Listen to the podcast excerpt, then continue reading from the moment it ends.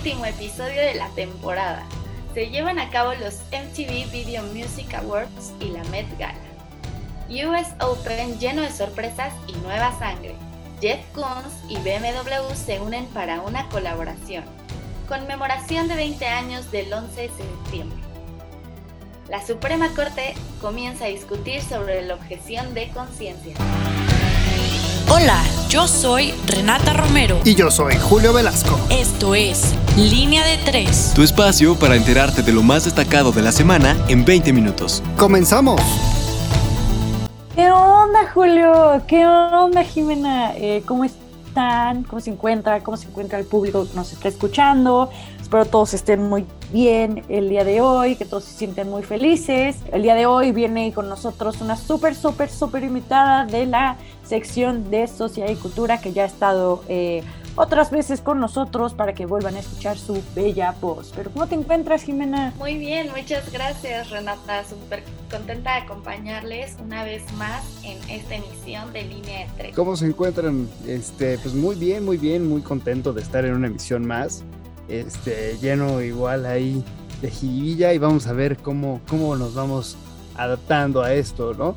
Y bueno, en general, esta semana viene cargadito, cargadito de, información y de noticias, ¿no, Renata? Entonces, ¿por qué no nos vamos de lleno? Cuéntanos, Renata. Claro que sí, pues bueno, les platico que el Pleno de la Suprema Corte de Justicia de la Nación, el lunes 13 de septiembre, comenzó a discutir la constitucionalidad del artículo 10 bis de la Ley General de Salud en materia de objeción de conciencia. Voy a tratar de ser lo más claro posible porque me he dado cuenta que hay un poco de desinformación en las redes sociales. En el precepto mencionado, lo que señala es que el personal médico y de enfermería podrá ejercer la objeción de conciencia y excusarse de participar en la prestación de servicios que establece esa ley sin que pueda invocarse cuando se ponga en riesgo la vida del paciente o se trate de una urgencia médica. Normalmente, eh, quiero, o sea, quiero ejemplificar cuándo es cuando pasa eh, o cuando hay normalmente objeción de conciencia, pues en el aborto, ¿no? O sea, es el caso como más emblemático, sin duda hay otros como transfusiones de sangre, etcétera.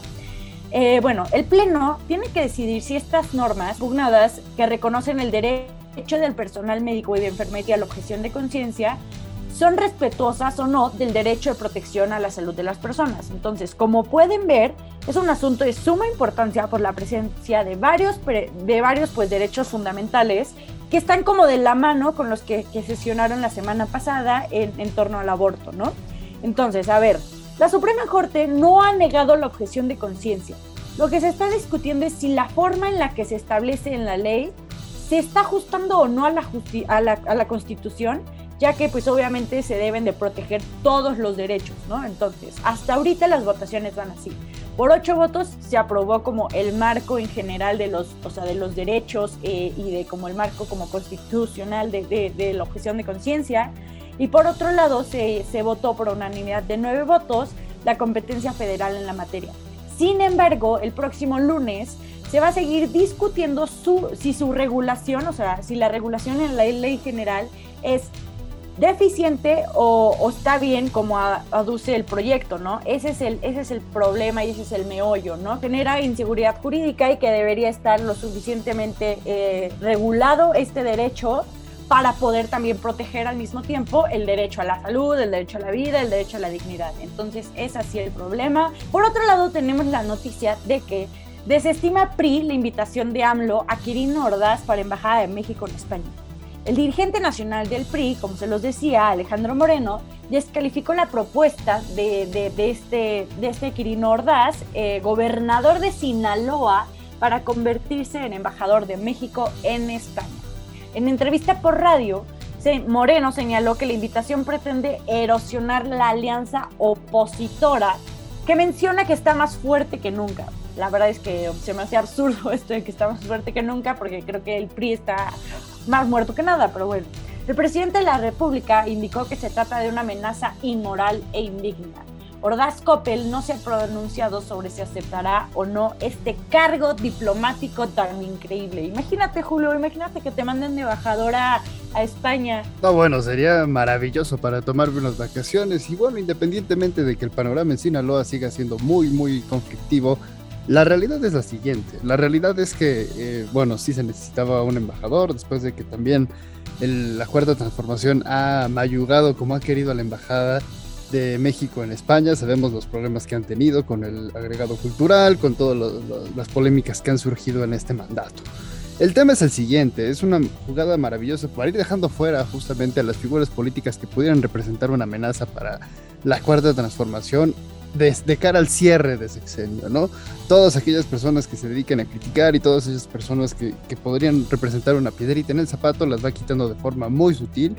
Y la verdad es que a mí me parece algo muy, muy mal porque no, no, no sabemos realmente eh, bueno, más bien sabemos que tiene cero experiencia diplomática, tiene cero formación diplomática el, gobernador de Sinaloa y la verdad es que eso sí está muy mal, pero políticamente hablando podríamos decir que sí fue una buena jugada para dejar fuera del camino a la poca o nula oposición que actualmente vemos. Habrá que seguir esta noticia muy, muy, muy bien porque pues me llaman mucho la atención. La verdad es que yo nunca sé qué pasa por la cabeza del presidente, pero sin duda siempre está pasando algo. Entonces, ¿qué te parece si nos platicas qué está pasando en la sección de deportes, Julio? Y por supuesto, nos vamos volando a la, a la sección de deportes y empezando con la Fórmula 1, que se puso candente este fin de semana y eso porque un podio muy raro tuvo este fin de semana en Monza.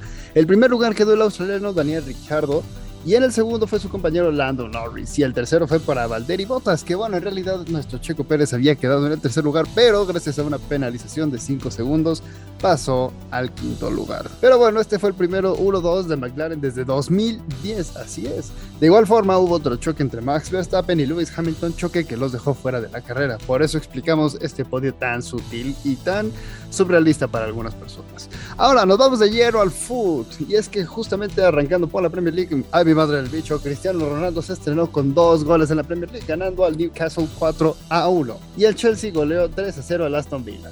El Manchester City le ganó por la mínima al Leicester City. Ahora nos vamos volando a la liga. Y en la liga no la Liga MX, la Liga de España. La Liga de España tuvo los siguientes resultados. Y es que el Madrid le ganó 5 goles a 2 al Celta de Vigo con un triplete de Karim Benzema. El Betis de Diego Lainez y Andrés Guardado ganó 2 a 1 versus el Granada. Y el Getafe de José Juan Macías vuelve a perder ante el Leche. Griezmann gana en su regreso al Atlético de Madrid 2 a 1. Y regresó la temporada de emparrillados, la NFL está de regreso y es que este inicio tuvo un partido candente entre Dallas y Tampa Bay. Los Bucaneros le ganaron a los Vaqueros 31-29 y este fin de semana dio muchas sorpresas. Green Bay fue apaleado por los Santos 38 a 3. Vapuliza que le pusieron. Y mientras tanto los Dolphins, mis poderosísimos Dolphins, van encaminados con 17 a 16 a los Pats. Además, el partido de la jornada fue entre los Riders y Ravens. Este se alargó hasta el tiempo extra y dejando a los Riders con un marcador de 33 a 27. Ahora nos vamos justamente al rey de los deportes y es que los San Francisco Giants afianzaron los playoffs tras vencer a los Padres de San Diego nueve carreras a uno. Los Giants se convirtieron en el primer equipo en conseguir su pase a playoffs.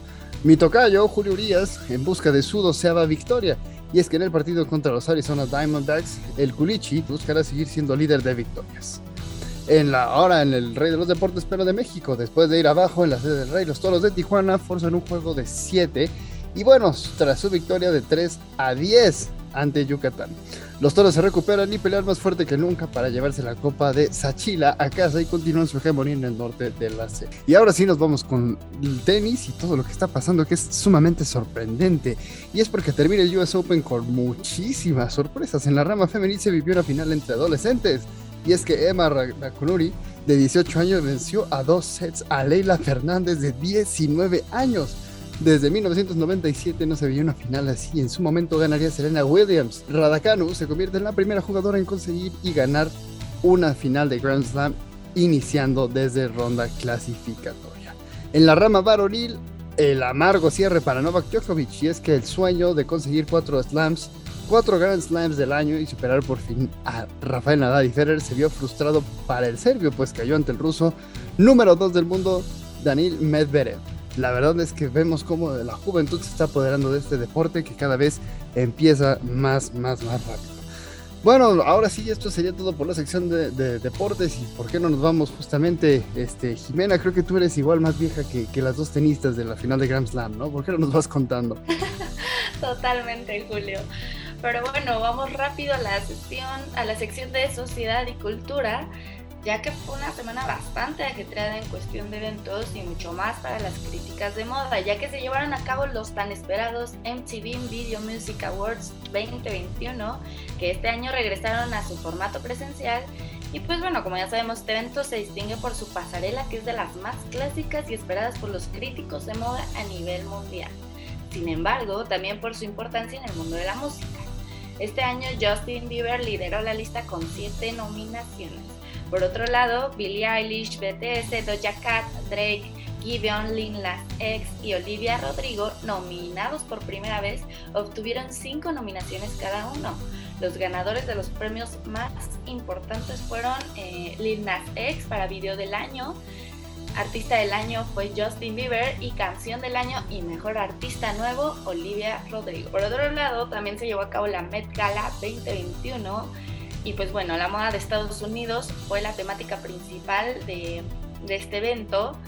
Y el director del Museo Met, Max Hollane, comentó, esta exposición en dos partes considerará cómo la moda refleja las nociones de identidad en evolución en Estados Unidos y explorará una multitud de perspectivas a través de presentaciones que hablan algunas de las complejidades de la historia con una poderosa inmediatez. Como vimos, este año la temática fue bastante criticada, al igual que algunos de los vestuarios que se vieron en el evento.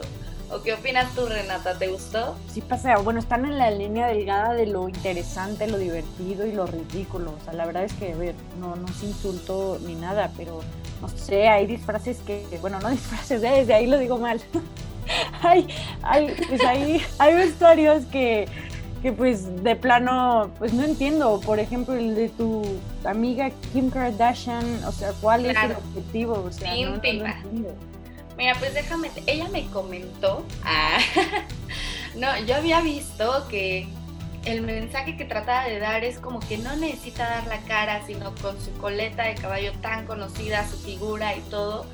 Ella ya dice, yo no necesito dar la cara, yo soy una figura de la moda de Estados Unidos, le guste a quien le guste. Pero eh, estoy igual como un poco en la misma posición que tú, todas son suposiciones y no sé si termina en la gente dándole más sentido del que realmente tiene. Ok, bueno, ahora vamos con Jeff Koons y BMW que se unen para una colaboración. Esto no es tan innovador como parece, ya que en 2010 ya habían hecho una colaboración y pues ambas partes están muy contentas de volver a trabajar juntos. Este evento donde se presentó la unidad se comentó. El 8X Jeff Koons es la personificación de la precisión, el refinamiento y la artesanía, con una pintura multicapa que tarda 285 horas en aplicarse en cada coche. Su expresivo y llamativo diseño combina 11 colores exteriores diferentes que van del azul al plata, así como del amarillo al negro. Por otra parte, como dato extra de este automóvil, solo se fabricarán dos coches por semana. ¿Cómo la ven? Y pues pasando otra noticia totalmente diferente, el regreso del mamut. Un grupo de genetistas lleva varios años planeando resucitar al mamut lanudo. Esto parecía imposible hasta que hace algunos días la compañía de biotecnología colosal juntó 15 millones de dólares para hacerlo realidad. El plan es crear híbridos de elefante asiático con células madre que contienen ADN de mamut y depositar los embriones en un útero de subrogación de elefante o en alguno artificial para así repoblar la tundra del Ártico con este animal. A ver, ahí andaremos entre mamuts otra vez. Ahora pues vamos a la sección de Nacional. Por supuesto, nos vamos directamente volando a la sección de Nacional y bueno, vámonos de, de lleno. Y es que los senadores aprueban la cooperación para damnificados de Grace.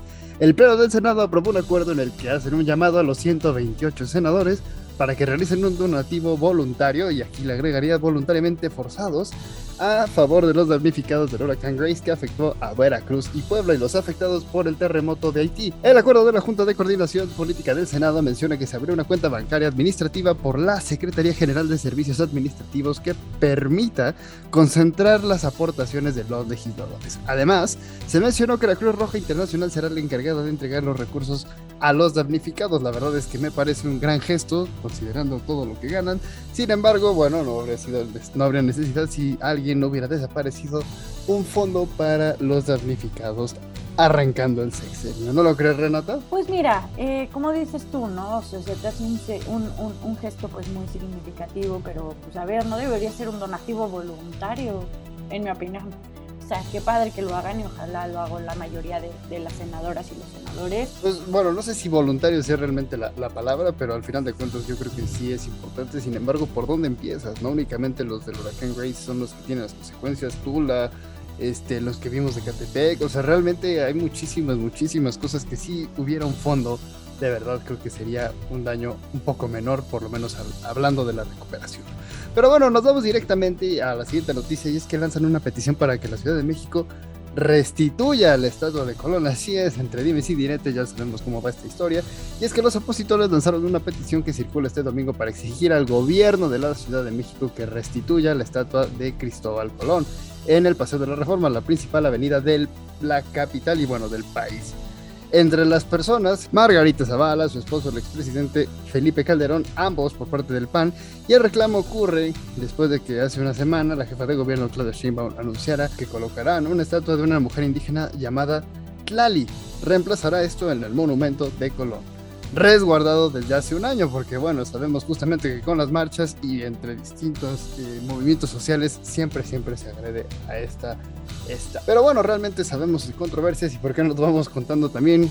Este, ya vi que tienes ahí el colmillo afilado. Jimena, cuéntanos, ¿qué es lo que piensas al respecto? Pues bueno, yo estoy totalmente de acuerdo en esta resignificación de estos símbolos que pues obviamente van evolucionando con el tiempo eh, sin embargo, no sé si realmente esta sea la manera, una estatua que me parece que idealiza al indígena cuando eh, tenemos un indígena marginado y, es como un poco esta parte que, que hablamos en uno de mis artículos en donde se idealiza al indígena, se le aplaude en los museos, pero en la vida real se le margina, aparte de que pues bueno, hay, hay muchísimas controversias detrás, detrás de, de Tlali, pero estoy totalmente de acuerdo en que haya este cambio de símbolos en los monumentos de la ciudad. Mira, estoy totalmente de acuerdo en ese sentido, sin embargo yo sí creo que el hecho de retirar una estatua es como si quisiéramos borrar la historia desde mi punto de vista y creo que al final de cuentas eh, la historia está justo para aprender de los errores cometidos, ¿no? Porque al final de cuentas todos, todos tenemos una perspectiva muy diferente respecto a los símbolos. Pero bueno, ahora sí nos vamos de lleno a la siguiente noticia y es que la Suprema Corte de Justicia de la Nación, otra vez de nuevo, invalida la ley Chayote que regula el gasto en publicidad oficial. La Suprema Corte declaró este miércoles inconstitucional la Ley General de Comunicación Social, conocida como Ley Chayote, y que fue aprobada por el mandato de Enrique Peña Nieto para regular la propaganda gubernamental, al considerar que no esclarece ni detalla los criterios de gasto en publicidad oficial. Así es, así llegamos a este cierre de la sección de Nacional que también estuvo bastante movidita y bueno, porque nos vamos por la última sección de internacional, Renata. Claro que sí, en esta sección les traigo la noticia de, de las protestas en El Salvador por la implementación del Bitcoin. El Salvador adoptó el pasado martes el Bitcoin como divisa oficial junto al dólar estadounidense. Esta decisión no contaba con el apoyo de la ciudadanía, como se demostró en las calles tras la implementación, ¿no? Cientos de ciudadanos se manifestaron en las principales calles de la capital y frente al edificio de la Corte Suprema de Justicia, donde la ley fue aprobada. Tanto el Banco Mundial como el Fondo Monetario Internacional han expresado su inquietud acerca del estatus de la criptomoneda como oficial, que en su primer día sufrió caídas de valor y problemas temporales en los servidores. Pues a ver, la verdad es que yo creo que sí es muy importante que, que la ciudadanía esté al tanto pues de estas implementaciones y si no están de acuerdo, pues sí, sí me parece una mala una mala implementación, pero pues habrá, habrá que investigar un poquitín más. Pero bueno, por otro lado les tengo la noticia de la conmemoración de los 20 años del 11 de septiembre. Este sábado se han conmemorado eh, en Nueva York los 20 años desde los atentados terroristas del 11 de septiembre de 2001 el homenaje ha tenido lugar en el lugar en el que estaban las Torres Gemelas, donde acudieron familiares de las víctimas, así como el actual presidente de Estados Unidos y los exmandatarios Barack Obama y Bill Clinton. Eh, obviamente, Donald Trump aprovechó esta situación para criticar la situación de Biden en Afganistán y periódicos iraníes criticaron las intervenciones militares de Estados Unidos en respuesta al atentado que acabaron con muchas más vidas en el país. ¿Qué opinas al respecto, Julio? Pues mira, al final de cuentas yo más bien me sentaría y analizaría 20 años qué es lo que ha pasado y cómo es que hemos avanzado, ¿no? Eh, este suceso sin duda le dio justo un, cambio radical a la historia moderna y yo sí creo que el tema en materia de seguridad eh, sobre todo creo que es muy importante analizarlo, ¿no? Yo me quedaría también con, que a 20 años de, estos ataques, justo este año tuvieron que retirar las tropas de Afganistán para, yo diría, una misión fallida en, Afganistán. Al final de cuentas, eh, sí pudieron debilitar al talibán, sin embargo, surgieron otros grupos extremadamente peligrosos y, bueno, creo que eso es, eso es algo que, es un miedo latente, ¿no? Para Estados Unidos, tanto que ha causado muchísima, muchísima paranoia. Eh, lo hemos visto también entre, entre todas las personas que han hecho shootings en Estados Unidos y es justo también eh, como un efecto social que ha dejado estos rezagos, sobre todo en materia, en materia de, de seguridad, ¿no? Pero bueno, eso es algo que es muy importante tomarlo en cuenta, que la población en Estados Unidos vive con el miedo genuinamente, así como nosotros los chilangos vivimos con, con el miedo de los temblores, pues ellos viven con un miedo similar, ¿no? La verdad es que creo que ese miedo no se va a quitar y pues imagínate, peor aún para, para la situación como está ahorita en Afganistán, creo que ellos y ellas eh, tienen mucho más miedo aún. Pero bueno, ya la última noticia de este super capítulo es el avance en las relaciones entre Israel y Egipto. Tras el conflicto sociopolítico en Israel y Palestina, las relaciones de Israel con Egipto respecto a las tensiones en la franja de Gaza habían pasado a segundo plano.